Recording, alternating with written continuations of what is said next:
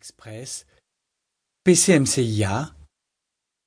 Les cartes son internes s'insèrent dans les ports PCI, PCI Express, PCMCIA ou Express Card, alors que les cartes son externes sont reliées à votre ordinateur via un câble USB, Firewire, Thunderbolt, voire Ethernet.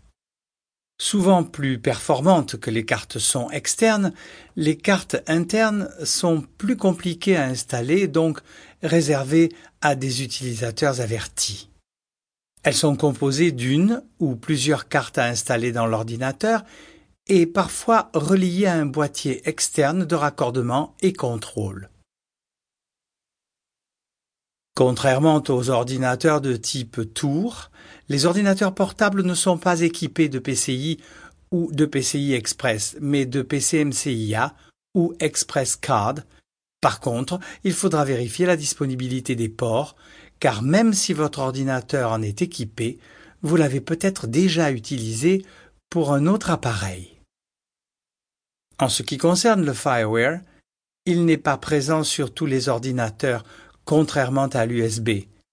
Quant au Thunderbolt, nouveau format révolutionnaire développé par Apple, on commence à le trouver sur les ordinateurs de la marque. Si vous avez le choix, sachez que les cartes internes ont généralement une meilleure stabilité et une latence plus faible.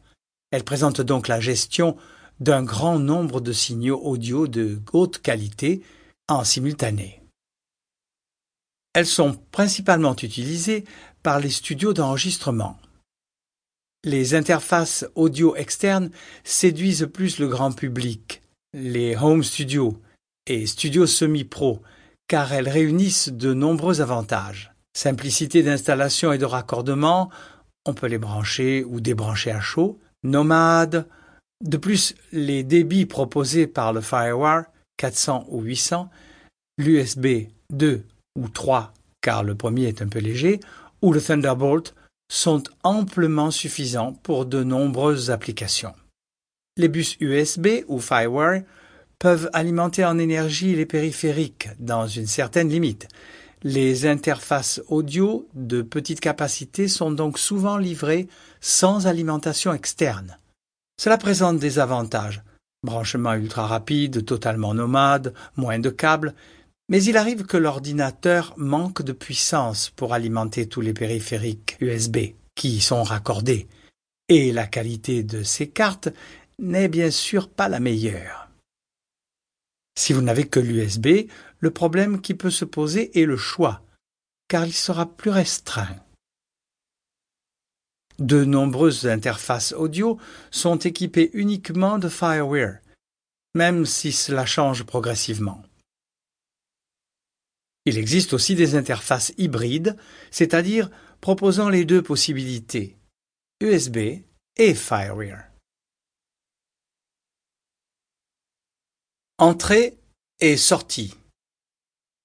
Les entrées se nomment in ou input et les sorties out ou output.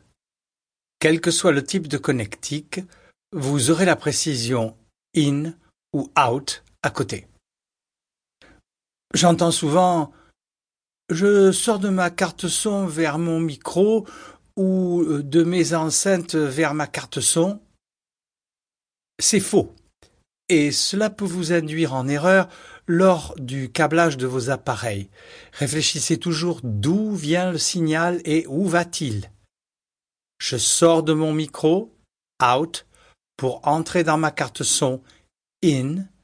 Je sors de ma carte son, out pour rentrer dans mes enceintes, in, etc. Commencez par définir ce que vous allez raccorder à votre interface audio. Enceinte, microphone, instrument, enregistreur, appareil MIDI ou numérique. Un microphone se connecte à une entrée micro. Un clavier a deux entrées lignes. Une guitare ou une basse a une entrée instrument haute impédance. Un enregistreur a une ou plusieurs sorties lignes ou numériques, ADAT, SPDIF, AES-EBU. Un clavier maître a une entrée MIDI. Un synthétiseur